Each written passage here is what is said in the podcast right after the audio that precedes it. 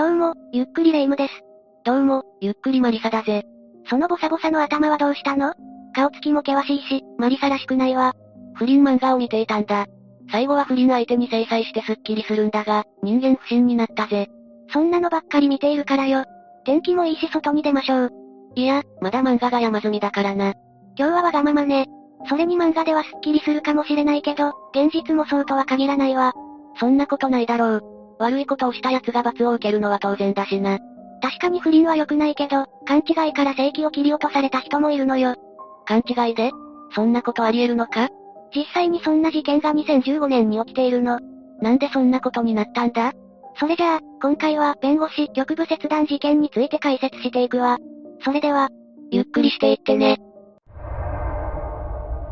事件は2015年8月13日午前7時半頃に起きたわ。現場は、東京都港区虎ノ門にある弁護士事務所だったのよ。事件が起きた理由は犯人の妻にあったわ。妻に原因があったのか？ええ犯人の骨骸一気に上司に乱暴されたと打ち明けたのがきっかけだったわ。頭に血が昇った骨骸は A を連れて弁護士事務所に行ったのよ。そして妻がお前に乱暴されたと言っているとダブルさんに詰め寄ったの。お盆に入ったばかりなのに修羅場だな。ダブルさんと A はどうやって知り合ったんだ ?A はダブルさんの事務所で事務員として働いていたのよ。骨骸の問いかけに対してダブルさんは襲っていない。不倫は合意の上だと何度も否定したわ。でも骨骸の怒りは収まらず、ダブルさんの顔を何度も殴ったのよ。骨骸もだいぶ冷静さを失っているな。骨骸の執拗な攻撃のせいで、ダブルさんの意識は朦朧としていたわ。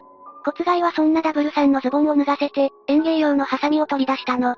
おい、まさかとは思うが。そのまさかで、ダブルさんの正規を根元から切り取ったの。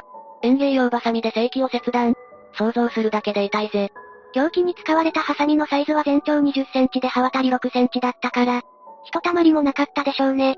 持参していたということは、初めから正規を切り取るつもりだったんだな。そのようね。ダブルさんは悲鳴を上げたわ。ビルのスタッフはただことじゃないと察知してすぐに110番したのよ。ショックで死んでしまいそうだが、ダブルさんは無事だったのか？急いで警視庁赤坂署員が駆けつけたおかげでダブルさんは命を取り留めたの。さらに現場付近にいた骨骸の身柄を確保したのよ。この時、骨骸はどんな様子だったんだ？呆然とした様子だったそうよ。切り取ったダブルさんの正規について聞かれるとトイレに流したと供述したわ。トイレに流された正規は見つかったのか？骨骸はビルの共用トイレにダブルさんの正規を流していたわ。でも、捜査員がいくら下水捜査をしても見つからなかったの。妻が乱暴されたとはいえ、ここまでするのはやりすぎだぜ。問題はそこからなのよ。ダブルさんは A に乱暴していなかったの。ダブルさんの言う通り、二人は本当に不倫関係だったのよ。勘違いでダブルさんに危害を加えたんだな。妻の言い分をそのまま信じるってことは、骨骸は A にベタ惚れだったのか？じゃあ次は、骨骸と A の出会いを紹介するわ。骨骸と A の出会いは東日本大震災後の復興ボランティアだったわ。一緒にボランティアをしていたんだな。ええでも交際開始は、ボランティアを終えた後だったわ。東京に戻ってきた時に開かれた飲み会で骨骸と A は再会したのよ。ボランティアをしている時点ではただの知り合いだったのか？ええちなみにこの時の骨骸は大学1年生で、A も同級生だったわ。意気投合したのか、骨骸と A はすぐに学生結婚をしたのよ。そして、東京都中野区にある築40年の一軒家の一室で、つつましく同棲を開始したの。学生結婚をするなんてよっぽど愛し合っていたんだな。それはどうかしらね。骨骸は A との将来を真剣に考えていたようだけど、A が骨骸と結婚した理由は、当時、猫の里親になりたかったが、結婚しないと里親になれないので猫をもらえないと言われた。考えが甘かったとは思うが、どうせ結婚なんて紙ペラ一枚のことだし、もういいやと思った。と、猫を引き取りたいから結婚したというように供述しているわ。そんな理由で結婚したのか？後の供述を信じるなら、だけどね。猫の里親になるためだけに結婚して、結婚生活はうまくいったのか気になるぜ。そんなにうまくはいかなかったわ。骨骸はまだ学生だからほとんど収入がなかったのよ。A も保護猫を引き取っていたせいもあって、金銭的な理由でよく喧嘩していたわ。そんなの結婚前から分かっていたじゃないか。ダブルさんとのトラブルについても、そういう行き当たりばったりだったのかもな。局部切断については、まさか切るのではと頭をよぎった。私からは被告人の手元は背中で隠れていたので見えなかったが、さすがにそれはまずい。止めないと、と思っていたところ、シャキンと音がしたので、ああ、やっぱり切っちゃったと思ったと発言しているわ。夫をペット扱いしているような態度だな。しかも局部が切断された時も冷静じゃないか。というか、わざわざ結婚しなくても猫の里親になれたんじゃないか一人暮らしだと家を留守にすることも多いでしょうだから保護猫の里親になれないケースがよくあるのよ。なるほど。確かに生き物の譲渡には気をつけなきゃいけないもんな。さっきも言ったけど骨骸は犯行当時もまだ大学生だったわ。司法試験合格を目指していただけではなく、ボクシングにも打ち込んでいたの。公式戦の出場記録はないけど、プロボクサーのライセンスは取得していたわね。プロボクサーなのに一般人に手を出すなんて許されないぜ。ええ逮捕後の週刊誌の取材では、もともと、司法試験に受かっても、もう一度本気でボクシングをやろうと思っていました。大学の延長で法科大学院に通っていましたが、法律家になるかは決めていなかったんです。ただ弁護士をやるなら、僕はお金を稼ぎたいというわけではなく、社会正義を実現したいと考えていたので、企業法務ではなく刑事弁護を担当したいと思っていました。と語っているわ。案外真面目なんだな。だから映画襲われたと聞いて激高したのか。だが司法試験合格を目指す身なら、ダブルさんと話し合いを重ねるべきだったな。マリサの言う通りね。ダブルさんは肉体関係があったことは認めて骨外に謝罪していたわ。でも襲ったのではなく、あくまでも合意の上での不倫関係だと主張していたの。骨外は学校やボクシング仲間からの評判はどうだったんだ？人間関係は良好で、周りの人からは真面目な青年だと思われていたわ。ボクシングジムの練習生はこんなことをする奴じゃなかった。カッとなって殴るなんて絶対にやらない。よっぽどのことがあったのだと思う。ただの浮気とかそんなんじゃなくて、それを知りたいと証言しているわね。後半を傍聴した骨外の元クラスメイトも、骨外被告はとても静かな人で、何かに対し怒ったところなど見たことはない。弁護士になるのが夢だと話していた。勉強熱心で試験を受けていれば、合格していたと思うと話しているの。つまり事件を起こすような人物には見られていなかったんだな。ちなみにボクシングジムのサイトには骨外の情報があるわ。そこには目標、夢の欄に放送と記されているわね。好きなボクサーについては蝶のように舞い、蜂のように刺す。と世界的に有名なモハメド・アリの名前が書かれていたわ。なんだか、事件を起こした人物と思えなくなってきたぜ。A とダブルさんが不倫に至ったきっかけも知りたいな。A は2014年の5月から弁護士事務所でバイトを始めたわ。ダブルさんの秘書として働いていたんだけど、ダブルさんは A に好意を持ち始めたわ。ダブルさんは A が既婚者だと知りながらも A にアプローチをしたわ。A も乗り気になってその場で肉体関係を結んだの。既婚者だと分かっていた上で言い寄ったのか。しかもその場で肉体関係を持つなんて節操がないぜ。冷めた結婚生活を送っていたから A も不倫に乗り気だったってことだよな。ええ、二人は2014年の年末に不倫関係になったわ。A もダブルさんを嫌がる素振りはなかったのよ。二人の関係はどれくらい続いたんだ？二人は約7ヶ月の間に少なくとも6回ほど肉体関係を持ったわ。だけど、その関係も少しずつ冷えていったわ。2015年の7月頃から、A は少しずつダブルさんを避けるようになったの。A は不倫をやめてダブルさんとはただの仕事仲間に戻ろうとしたみたいだわ。ダブルさんは納得したのか？ダブルさんは A のことを諦められずに引き止め続けたわ。そんなダブルさんのことを A はだんだん面倒に思っていくようになったの。どうして急に面倒になったんだろうな。最初こそ好意を持っていたようね。でも、長文メールが頻繁に届くようになって気持ちが悪くなり、本気で引いた。と裁判で述べていたわ。なんだかダブルさんが哀れだな。それに、A は身勝手に思えるぜ。事件後に精神科医は A についてこの妻は決定的に想像力が欠如している。自分の言動で相手がどう反応するのか、どう行動するのか想像できず、他人の痛みに共感することができない。局部切断にしても、切ったと思うだけで、何をしても、何を見ても現実感がない理人症の可能性が高いと考えられ、おそらくアレキシサイミアに陥っているのでしょうと鑑定しているわ。アレキシサイミア？初めて聞く病気だな。アレキシサイミアは質感情症とも呼ばれているわ。楽しい時に喜べなかったり、怒りたい時に怒れない病気ね。想像力が乏しくて、自分の感情に気づくことも表現することも難しい状態を指すわ。それなら他人事のような発言も納得いくぜ。事件のきっかけが起きたのは、ダブルさんのことが鬱陶しくなった時期だったわ。A は骨外に帰りが遅いと詰められて喧嘩中だったの。ダブルさんにも骨外にも嫌気がさした A は骨外の怒りの矛先を変えたかったのよ。それで、ダブルさんと不倫していることを暴露しようと思ったわ。正直に話したら A にも非があることがバレるよな。だから A は、ダブルさんから無理やり迫られたと嘘をついたのよ。2015年の8月、A は職場のダブルさんからセクハラ被害を受けていると打ち明けたわ。同意の上で続いていた肉体関係についてはキスされかけて悩んでいた。ダブルさんから迫られて仕方なく2回関係を持ったと話したわ。それで骨骸は頭に血が昇ったんだな。骨骸が激怒したことで A と骨骸の喧嘩は収まったわ。ここまでは A の思惑通りだったわね。最初は耐えきれずトイレで吐いたり悲しんでいた骨骸だけど、A が性欲の吐け口に使われた。A はずっと一人で耐えていたんだ。きっと A は話をするのも辛かっただろうと考えて、ダブルさんに対して怒りを募らせていったの。悲しみが憎しみに変わったのか。そして骨骸はあるニュースについて思い出したわ。それは男性の局部が切り取られる事件だったわ。骨骸はいざとなったら同じことをしてやろうと決意したのよ。だから園芸用バサミを持って、A と一緒にダブルさんがいる弁護士事務所を訪れたの。骨骸を止める人はいなかったってことだな。骨骸は事務所の一室でダブルさんを問い詰めたわ。ダブルさんは不倫関係だった、合意の上だったと正直に話したわ。でも A の嘘を信じきっていた骨骸は、それを責任逃れの嘘だと判断したのよ。それで、ダブルさんに襲いかかったのか？ええ、ダブルさんの顔を4回殴って、気絶するとズボンを脱がして強行に及んだの。ダブルさんの正規をトイレに流した理由は、再生手術をさせないためだったわ。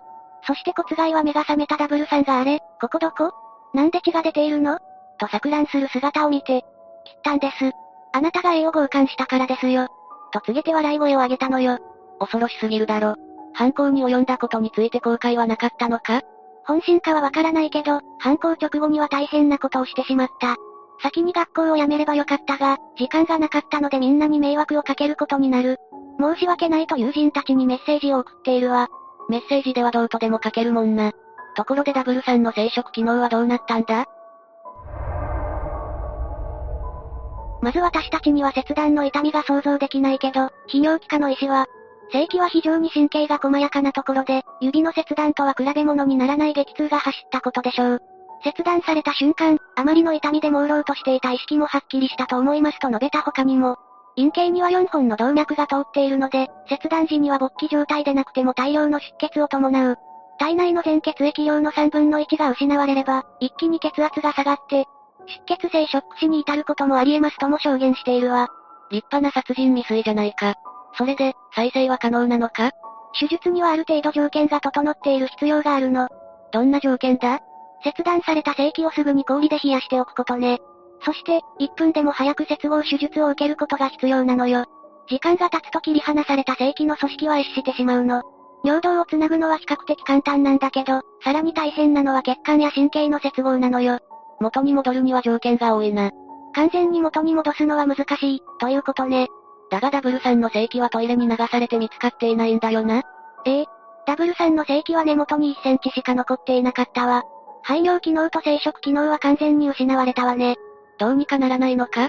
正規に残った神経と移植した皮膚の神経を接合する手術を行うくらいね。これである程度の感度は得ることができるわ。でも、セックスで挿入することは難しいと言われているの。肋骨の一部を移植すればそれも可能だけど、今度は常に勃起状態になるのよ。なるほどな。ダブルさんの精神的苦痛は計り知れないだろう。石渡って排尿ができないということは男性にとって心理的な負担が大きく、耐え難い屈辱感を生じさせると心配していたわ。ダブルさんは一生引きずる傷を負ったわけだな。裁判の結果が気になるぜ。傷害の現行犯で逮捕された骨骸は、取り調べ後に東京地裁に起訴されたわ。殺人未遂じゃなくて傷害なのか？ええ、その裁判でダブルさんと A の肉体関係が同意の上のものだったと認められたわ。裁判では一期への愛情は事件後も変わりないが、せめて名字だけでも変えたい。人生をリセットして、海外で美術の勉強をしたいという A の調書が読み上げられたわ。A が嘘をついたことが事件の発端なのに、どこまでも他人事じゃないか。骨骸はそれを聞いてどう思ったんだろうな。裁判官から、あなたの妻の調書は人生をリセットして海外で勉強したいというところで終わっている。あなたは妻は出所後も待っていてくれると言っているが、本当なのか？離婚などの話は出ていないのか？と質問されると骨骸は、最近の手紙でも支えると言ってくれている。離婚の話など一切ないと言い切ったわ。そして骨骸は弁護側の質問で結婚の際のことを尋ねられると、二人で一緒に生きていたいと決めた。一生一緒に生きていこうと。と言葉に詰まりながらも涙声で話して、妻からは家庭の温かさなど多くのことを与えてもらった。早く司法試験に受かって、妻が与えてくれたもの以上のものを与えたいと思っていた。と妻に対する愛情の深さを語っていたわ。やってしまったことは許されないが、A の思いは強かったんだな。犯行に及んだきっかけについては、誤ってごまかそうとしている感じがし、妻の苦悩や僕の絶望感を分かっていないと思った。その時、男性の仕事机にあった男性の家族の写真が目に入った。僕が妻を愛しているのと同様、あなたも自分の家族を愛しているなら、なぜそんな家族の写真がある前で僕の妻に手を出したのかと怒りが爆発し殴ったと話したわ。気持ちはわかるぜ。だが、ハサミを持っていったし、計画性もあったわけだよな。骨害は反省していたのか？骨害は今は妻の話が正確ではなかったことも知っている。男性には大変申し訳ないことをした。また男性の家族にも精神的打撃を与えてしまった。反省していると謝罪したわ。さらに妻は今も毎週2回以上面会してくれ、約100通くれた手紙でも、罪を償った一揆を支えたいと言ってくれている。妻のことは僕の命よりも大切に思っている。罪を償ったら、また一緒に妻と暮らしていきたいと声を震わせる場面もあったわ。そして2016年7月5日に開かれた判決公判で東京地裁は、被害男性は骨害被告に妻と性的関係を持ったことを謝罪した。男性側に量刑を左右するような落ち度はない。動機に組むべき事情はあるが、男性に回復不能の障害を負わせた結果は重大として、懲役4年6ヶ月の実刑判決を言い渡したわ。骨害は納得したのか？いいえ、判決を量刑が不当に重いとして東京高裁に控訴したわ。でも、2017年2月14日に東京高裁で開かれた控訴審の判決公判で裁判長は、男性が骨害被告の妻と不倫したことは民事上の賠償責任が生じる違法なものであり、男性側に落ち度があることは明らかだと指摘した上で、民事訴訟などで対抗すべきだった。局部切断は極めて悪質で危険な上、男性に大きな肉体的苦痛と障害消えることのない精神的苦痛を与えた。と一審の量刑判断に誤りはなかったとして弁護側の控訴を棄却したわ。2017年に開かれた裁判で刑が確定しているんだな。じゃあ、もう骨害は出所しているのか？そうなると、ダブルさんが心配だぜ。実はダブルさんは事件後数日で職場復帰しているの。ダブルさんの知人の放送関係者は、事件の日は木曜日でしたが、週明けには勤務されていた。前と全く変わらない様子で仕事をしているようです。事務所の弁護士たちも事件について触れないようにしている。仕事ぶりは真面目ですと語ったわ。私なら立ち直れないぜ。不倫したのは悪いが、ダブルさんは強い人だな。以上が、この事件の内容よ。不倫は悪だが、ダブルさんが受けた被害は重すぎるぜ。骨害も司法の道を志している身なら、法に頼るべきだったわね。もう出所しているし、せめて罪の意識を持って真面目に生きていることを祈るぜ。そうね、一生をもって償ってほしいわ。しかし、不倫に復讐してスカッとする漫画は面白いが、現実で起こると恐ろしいな。だからマリサも漫画ばかり見ていないで現実に目を向けてほしいわね。そうだな。たまには外に出て楽しいことをしたいぜ。じゃあ遊園地でも行きましょう。幸せそうな家族を見れば、すさんだ心も癒えるはずだわ。外に出るのはいいが、いきなり遊園地はハードルが高くないか？それならショッピングモールでもいいわ。でもその前にそのボサボサの髪を切らなきゃね。よし、そうと決まれば早く行くぜ。もたもたしていたら気が変わるからな。というわけで、今回は弁護士局部切断事件について紹介したわ。それでは、次回もゆっくりしていってね。